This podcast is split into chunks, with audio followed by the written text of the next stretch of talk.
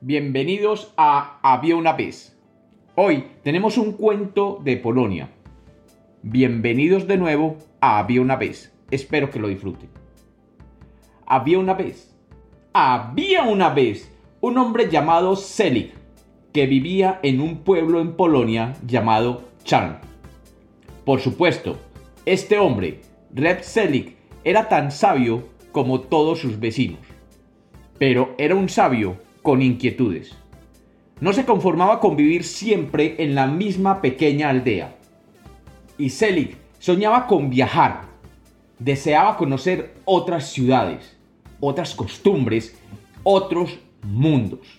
Sin embargo, los únicos que podían permitirse recorrer el mundo en aquella época eran los ricos, y el pobre Selig tenía que conformarse con su suerte viviendo en su pequeño pueblo. Un día, un comerciante de Chern regresaba de visitar Varsovia. Este visitante estaba muy entusiasmado con la gran ciudad y no se cansaba de contar sus aventuras.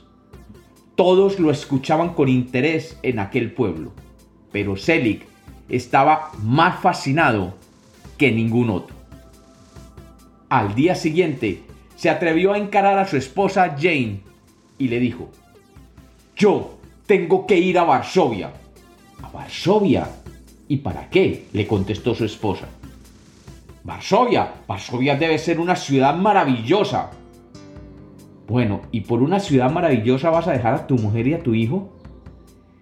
Jane, voy a volver, pero quiero llegar hasta Varsovia una vez en mi vida pero no tenemos dinero, Selig.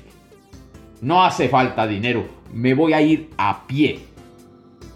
Pero te vas a gastar tus zapatos. Hmm, es verdad, tú piensas en todo. Pero ya sé qué voy a hacer. Voy a caminar descalzo y llevo los zapatos en la mano. La mujer simplemente dijo, ok, pero estás loco. Estoy loco, pero por viajar Estoy loco por ver a Varsovia. Viendo que no había manera de convencerlo, Jane le preparó un poco de pan con queso para el camino. Sally tomó el bastón que había sido de su padre, se cargó en el hombro la bolsa con provisiones y con los zapatos en la mano se puso en camino. Reb Selig se sentía increíblemente feliz. No le importaba lastimarse los pies con las piedras del camino. realmente no le importaba nada. Caminaba como si tuviera alas en los talones. Y mientras caminaba, cantaba y se reía. Finalmente estaba viajando. Tenía el corazón liviano como un pájaro. Estaba feliz de saber que con sus propios ojos vería las maravillas de Varsovia. Había salido al amanecer al mediodía, se paró para almorzar a la sombra de un árbol cerca de un arroyo. Comió, tomó agua y por primera vez sintió el cansancio de las muchas horas que llevaba caminando. Era hora de dormir una pequeña siesta para sentirse mejor. Como tenía miedo de equivocarse en el camino, al despertar, decidió dejar los zapatos apuntando en la dirección en que iba, hacia Varsovia. Mientras Selig dormía, pasó por allí un campesino con su carreta y vio un par de zapatos en mitad del camino. Los levantó con la intención de llevárselos, pero cuando los miró de cerca se dio cuenta que eran unos zapatos muy viejos, arruinados y llenos de agujeros. De mal humor, los tiró otra vez en mitad del camino, donde quedaron apuntando para el otro lado, hacia Shell. Media hora después se levantó Repselik con alegría en el alma y se puso los zapatos. Sin dudar un instante, siguió caminando con el mismo entusiasmo de la mañana y en unas pocas horas, sin darse cuenta, estuvo de vuelta en Sher. En cuanto empezó a acercarse al pueblo, no pudo dejar de asombrarse del extraño aspecto que tenían las casas y las personas. Esto era mucho más increíble de lo que él podía esperar. Varsovia no es tan grande como yo esperaba, se dijo a sí mismo. ¡Ja! ¿Y cómo se parece a Shern? Es exactamente igual. Cuando se lo cuente a mis vecinos, no me lo van a creer. Y siguió caminando. Y al pasar por la casa de baños, un hombre que estaba sentado en la puerta lo saludó amablemente llamándolo por su nombre. Hola Selig. Esto todavía es más notable. Pensó, en Varsovia la gente conoce el nombre de todas las personas sin que hayan sido antes presentadas. Y ese hombre que me saludó es exactamente igual al que cuida la casa de baños en Shern.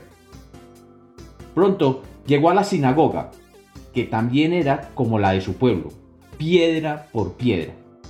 Lo curioso es que todos los vecinos lo saludaban por su nombre y eran exactamente iguales a los vecinos de Shern.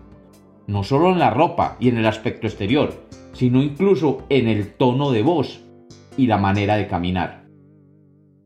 Un poco confundido con ese despliegue de maravillas, cuyo significado no terminaba aún de comprender, Selig siguió caminando por una calle que le resultaba más familiar que ninguna, y pronto se encontró con una casa tan parecida a la suya, que si no fuera porque él sabía que estaba en Varsovia, hubiera jurado que era la casa suya.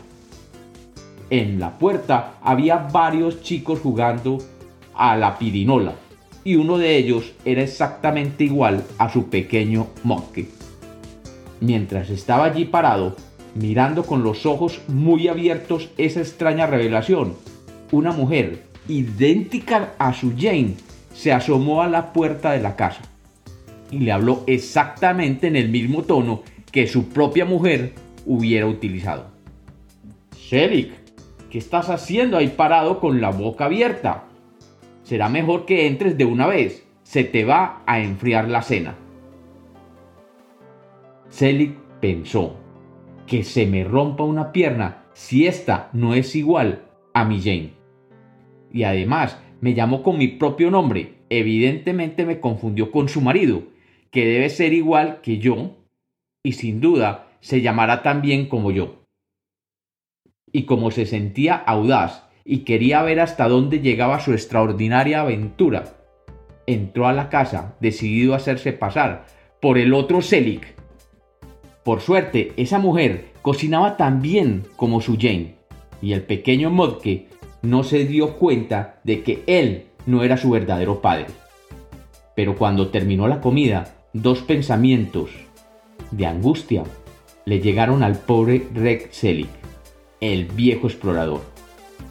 En primer lugar, viendo esa casa y esa familia tan parecidas a la suya, se dio cuenta cuánto extrañaba a su verdadero pueblo y a su verdadera familia.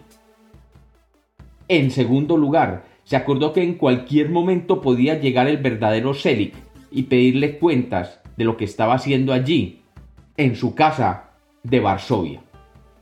Y sin embargo, cuando llegó el momento de irse a la cama, la tentación pudo más que el miedo. Por primera vez, Reb Selig se iba a acostar con una mujer que no era su Jane de siempre. Y hay que reconocer que probablemente con el entusiasmo de estar viviendo una experiencia inédita con la nueva Jane, le fue muy bien. Y la mujer pensó que bien podía mandar a su marido de viaje más a menudo. Al día siguiente, y siempre fingiendo ante su nueva familia. Reb Selig pensó que sería muy interesante conocer al verdadero Selig, el que debía de ser, suponía, tan exacto a él como él mismo. Finalmente, ¿quién tiene la oportunidad de verse a sí mismo como si fuera un extraño? Y por lo tanto decidió quedarse en Varsovia, a la que todos extrañamente llamaban Shern hasta que el otro Selig volviera. Pero el otro Selig tardó mucho más de lo que había calculado. Pasaron los años y no volvía. Y dicen los que saben que Reb Selig se fue acostumbrando a vivir en Varsovia, con su nueva casa y su nueva familia, y ya no extrañaba tanto el Sherm original, de donde había partido hacía tanto tiempo. Así de traidor es el corazón de los hombres. Y como los cuentos nacieron para ser contados, Este es otro cuento de Había una vez.